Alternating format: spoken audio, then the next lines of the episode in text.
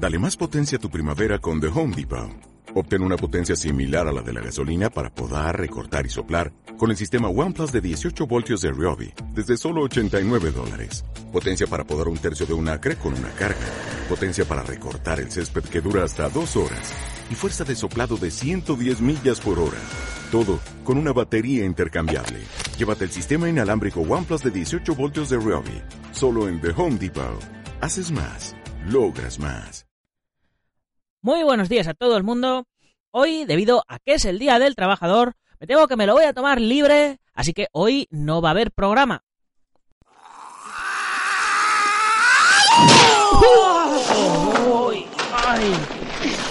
Oye, Bruce, ¿de qué vas? Tampoco te pongas así. Déjame descansar un día, ¿no? Bueno, está bien. Dentro música. Dentro música.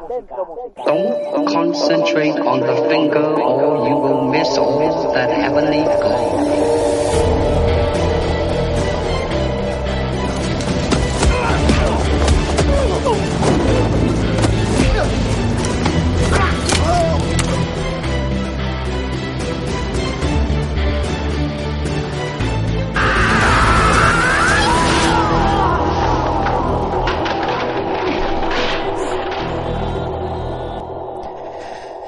Muy buenos días a todo el mundo. Ahora sí, ya que no me dejan descansar, pues nada, arrancamos. Soy Nacho Serapio, director y fundador de Dragon, y te doy la bienvenida a un nuevo episodio de Dragon Magazine, tu programa de artes marciales y deportes de contacto. Hoy es martes 1 de mayo de 2018, el Día del Trabajador, y vamos por el programa número 247. Y aquí estamos, comienzo de mes, festivo, y nosotros continuamos como todos los días es lo que tiene ser autónomo. Hoy continuamos con nuestro ciclo sobre defensa personal dentro del podcast, hablando del concepto de la defensa personal íntegra o defensa personal integral, como también la llaman. Es decir, más allá de aprender técnicas letales para neutralizar a nuestros adversarios, durante este ciclo de programas de los martes vamos a analizar esos aspectos físico-defensivos pensados para poner fin al conflicto, que incluyen técnicas de defensa contra todo tipo de agresión, por supuesto, pero también abarca características psicológicas, tácticas, legales, etc. Por lo que no podemos hablar simplemente de defensa personal, sino, como os decía hace un momento, de defensa personal íntegra. Hoy, por otro lado, a las 10 y 10 continuamos con la lección número 2 del nuevo curso de Tuisou o empuje de manos del maestro y campeón mundial Nacho de la Encina, mi tocayo Nacho. Un curso que os aseguro que a los que pensabais que el Tai Chi era algo para viejos, no os va a dejar indiferentes. ¿Y dónde se puede ver todo esto? Pues en la comunidad Dragon, como siempre, la mayor comunidad de apasionados de las artes marciales y deportes de contacto. Más de 20 cursos que tenemos subidos ya a la plataforma, calentamiento, técnicas básicas, acrobacias, patadas, eh, preparación física, nutrición, manejo de armas, caramaga, por supuesto defensa personal, más de 300 videotutoriales, más de 30 libros en PDF para descargar, galerías fotográficas exclusivas, la revista Dragon Magazine en digital y en papel enviada a vuestro domicilio, 15% de descuento en la tienda online, gastos de envío, ¿qué más se puede pedir? Todo esto por 10 euritos al mes. Ahora, si no entrenas artes marciales, es porque no quieres. Y por otro lado, hoy en la comunidad Dragon, a las 22 y 22, como cada martes, nuevo libro. ¿Cuál será? Me temo que te va a tocar esperar hasta esa hora para saberlo. Así que, una vez que hemos hecho la introducción que hace económicamente sostenible todo esto, vamos con nuestro contenido de hoy.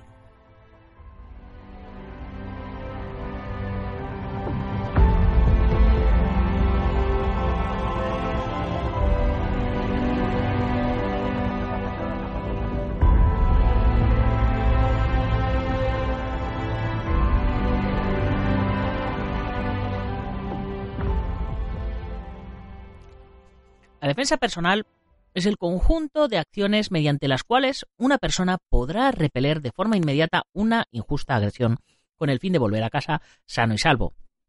La defensa personal no consiste exclusivamente en una serie de técnicas más o menos efectivas para repeler dicha agresión física, sino que se fundamenta en innumerables facetas diferenciadas pero complementarias. Aspectos físico-defensivos pensados para poner fin al conflicto, que incluyen técnicas de golpeo, agarres, controles, luxaciones, proyecciones o estrangulaciones, defensas contra todo tipo de agresión, ya sea por golpeo o apresamiento, la lucha cuerpo a cuerpo, ya sea en pie o en el suelo, pero que también abarcan características psicológicas, tácticas, legales y un largo etcétera. Por lo que cuando queremos analizarla no podemos hablar simplemente de defensa personal, sino que tenemos que hablar de defensa personal íntegra. El denominarla íntegra obedece a los dos significados del término. Hablo de defensa personal íntegra en cuanto a que bajo esa denominación se deben englobar todas las posibles habilidades y técnicas físicas encaminadas a hacer frente con éxito las más variadas formas de agresión, ya sea impidiéndola o repeliéndola, siendo apropiadas todas ellas para defendernos a nosotros mismos y a otras personas sin importar de qué artes marciales provengan y que además abarque todos los aspectos relacionados incluidos en otras disciplinas del conocimiento ya mencionadas. Esto es, íntegra en cuanto a que no carece de ninguna de sus partes, en cuanto a que debe verse cada faceta como parte de un todo. Por otro lado, aplico a la defensa personal la otra acepción de íntegra, en cuanto a que debe ser honesta, irreprochable, justa y legal, tal como hablábamos en programas anteriores. Otra puntualización que habría que hacer es que cuando hablamos de defensa personal no solo nos referimos a la autodefensa propia, sino a la defensa de otras personas, ya que el artista marcial debería ser un adalid de la justicia y defender a aquellos inocentes que no puedan defenderse por sí mismos, ya sea por debilidad física, mental o psicológica, pues la ética y la ley nos obliga a ello. La omisión de socorro está penada en el artículo 195 del Código Penal español. Como ya hablamos en anteriores programas de los aspectos legales de la defensa personal, a partir de ahora, en esta y en las siguientes entregas, hablaré de otros aspectos de la defensa personal, psicológicos, estratégicos, tácticos, que integran lo que hemos denominado defensa personal íntegra. Recordemos que las técnicas usadas en defensa personal íntegra están encaminadas a evitar que la agresión consiga su objetivo, pudiendo usar todos los conocimientos y recursos disponibles para ello con el solo límite de lo que nos marca la legislación vigente. Por ello, debemos afirmar que es una materia multidisciplinar en la cual las artes marciales y los deportes de combate que practicamos habitualmente podrán usarse. Pero también deberíamos practicar técnicas que se alejen de nuestra disciplina para complementar y perfeccionar nuestra técnica defensiva en la realidad de la calle. Pues una cosa es lo que hacemos en la seguridad de un gimnasio, con entorno y circunstancias controladas, y otra muy distinta, lo que hacemos al encontrarnos en la calle a la hora de la verdad. Pensad que los deportes de combate están diseñados para combatir contra un solo adversario, aunque también podrían usarse contra dos o más, y están limitados por la reglamentación del deporte en cuestión, que no enseña a sus practicantes las múltiples posibilidades de un sistema íntegro que englobe golpes, agarres, proyecciones y sus defensas. En principio, a un kickboxer no se le enseña cómo defenderse de una presa, y a un luchador puro no se le enseña dónde y cómo golpear, y a ninguno de ellos se les enseña cómo actuar frente a varios adversarios, en cuyo caso enfocar nuestra técnica contra solo uno de los agresores o caer al suelo supone una desventaja táctica que aprovecharán nuestros agresores para acabar con nosotros. A los practicantes de artes marciales tradicionales les suele pasar lo mismo, pues están acostumbrados a una serie de ataques limitados frente a los cuales, por muy efectivos que sean, olvidan la variedad de condiciones adversas que pueden encontrarse en la calle. Imaginad a un judoka que es agredido por varios adversarios y se empeña en hacer técnica de suelo con uno de ellos. O un taekwondoin que se empeña en patear con pantalones vaqueros estrechos. O un aikidoka que no puede aprovechar la dinámica del movimiento de los adversarios pues se encuentra arrinconado en una cabina de un ascensor. Y así podríamos seguir eternamente. Por todo ello, como ya digo, hay que entrenar, aunque sea de cuando en cuando, sistemas de protección y defensa personal íntegra, aunque las técnicas se alejen de la línea ortodoxa del arte marcial o deporte de combate que practiquemos. Bien, comencemos a hablar de los aspectos psicológicos. Por otro lado, debéis tener en cuenta no solo la técnica defensiva, sino que debéis pensar en la parte psicológica del tema.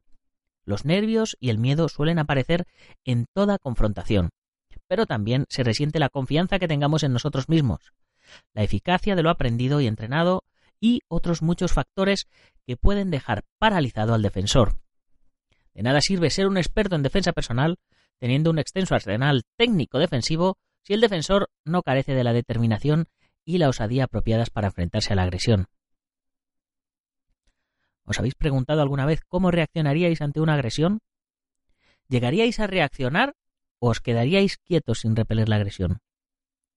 Aquel que ya haya pasado por el trance tiene la respuesta, pero los demás, ¿qué haríais? Resulta muy fácil abrir la puerta de casa en una situación tranquila, pero si lo hacemos con prisa, reaccionamos con torpeza o no atinamos a meter la llave en la cerradura e incluso hasta se nos pueden caer las llaves de las manos.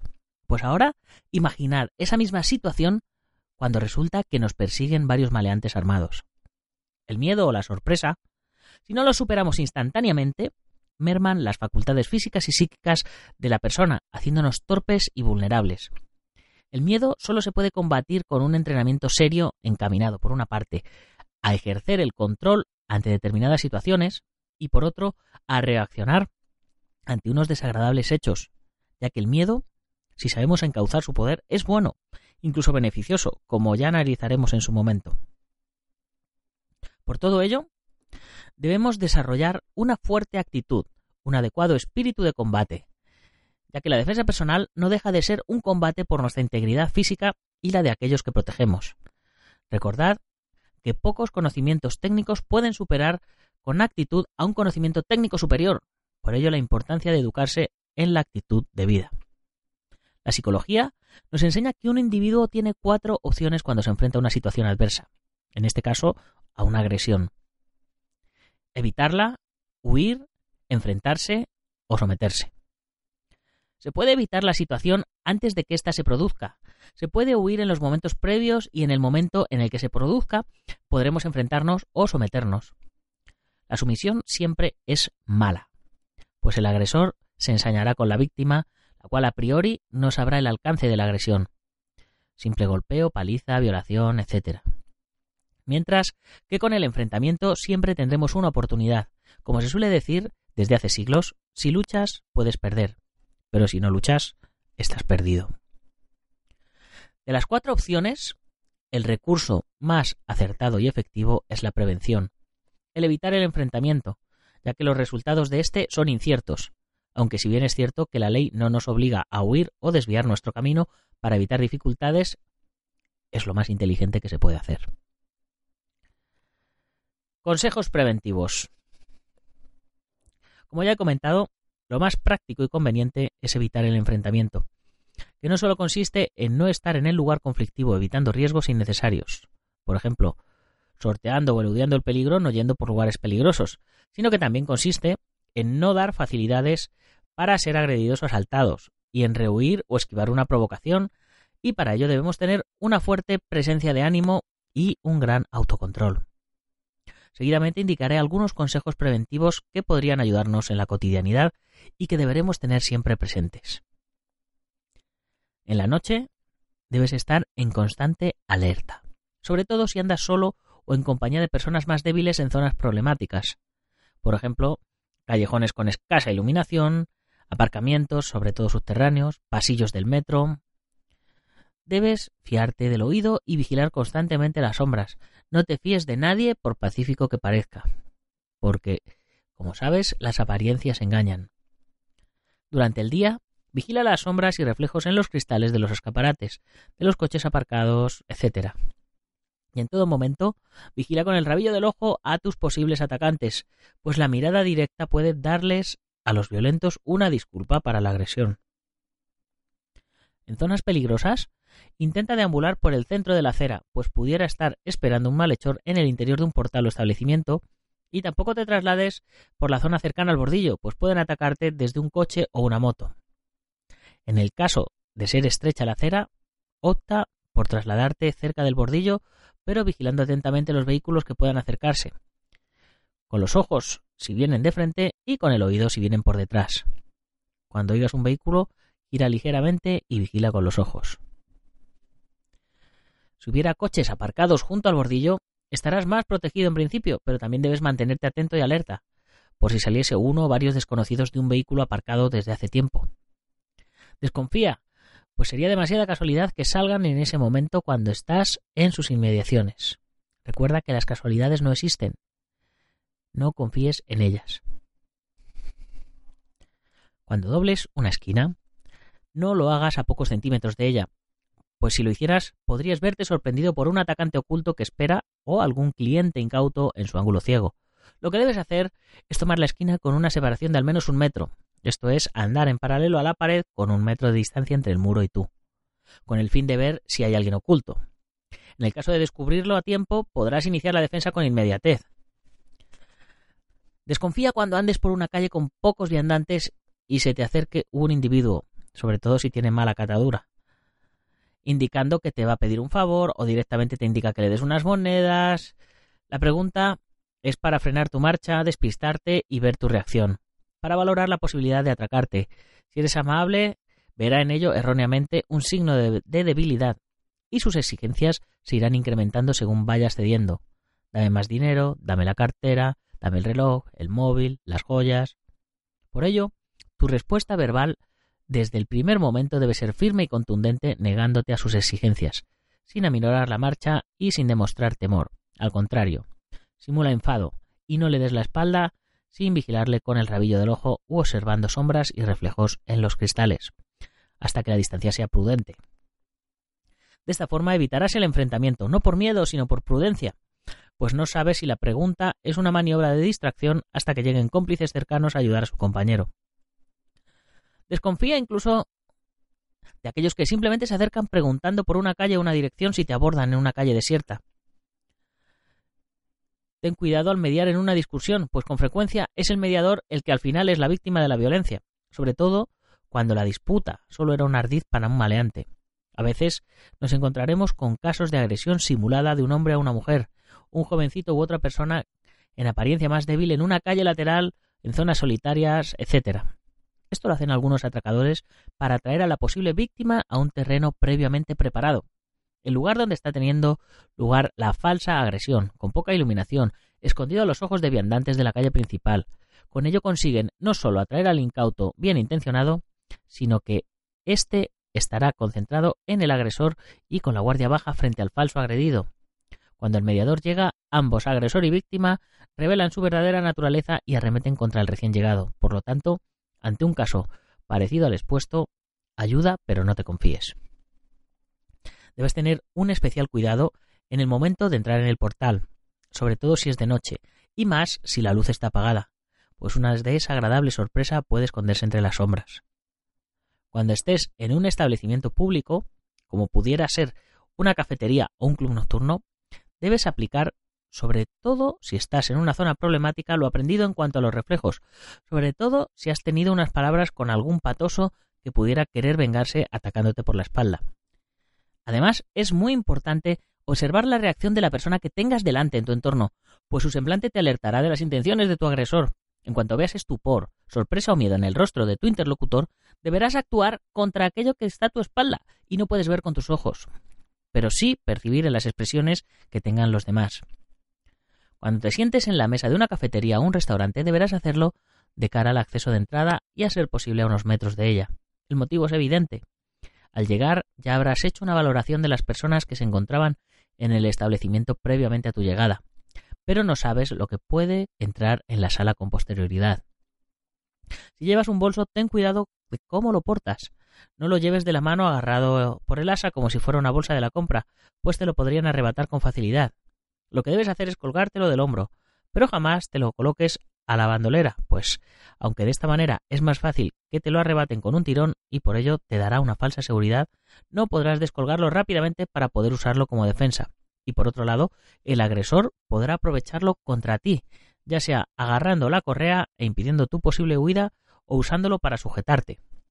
Imagina que el tirón lo hacen velozmente desde un coche o una moto. Si lo llevas a la bandolera, te llevarán arrastrando por el pavimento hasta que se rompa la correa con el consiguiente peligro para tu vida, o al menos para tu integridad física. La forma de llevarlo a la bandolera es excelente para evitar que te lo pudieran abrir los descuideros y carteristas en zonas con mucho público, lugares en los que es mucho más difícil que nos agredan. En estos lugares sí es idóneo portarlo así, pero en los demás casos será necesario portarlo de la otra manera. La forma de portarlo colgando del hombro será regulando la correa para que el bolso cuelgue justo al costado y repose sobre la cadera, manteniendo la mano del mismo lado agarrando la correa por la parte frontal. Y además los bolsos, aunque no quede tan estético, deberían portarse de tal forma que no se pueda acceder fácilmente a sus aberturas. El brazo reposará sobre la parte superior del bolso con el fin de protegerlo con este, afianzándolo además firmemente.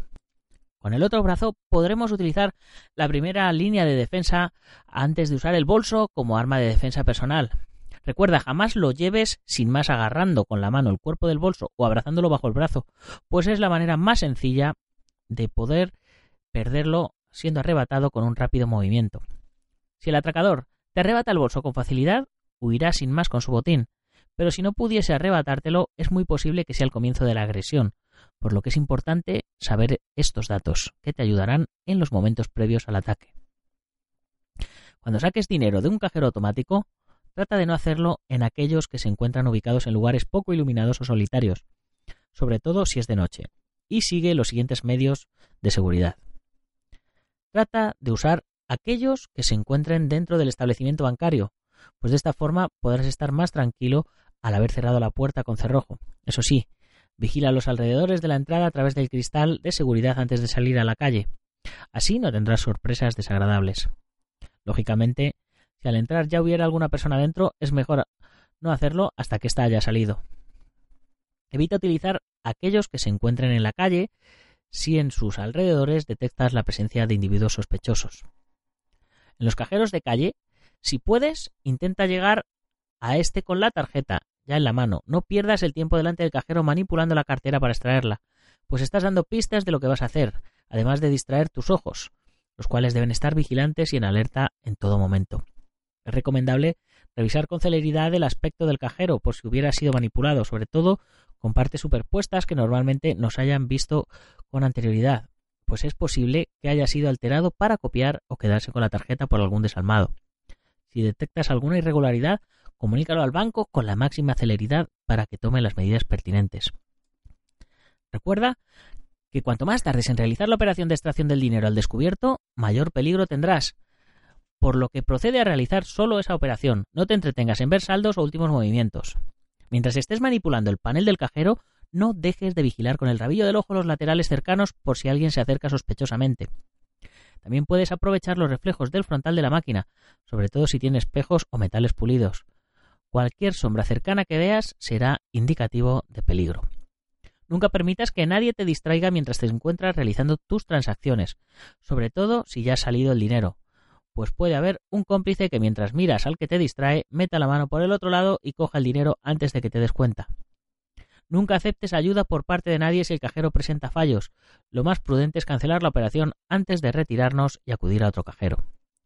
Lo ideal será sacar dinero de día en un cajero que uses habitualmente y que esté dentro del establecimiento bancario.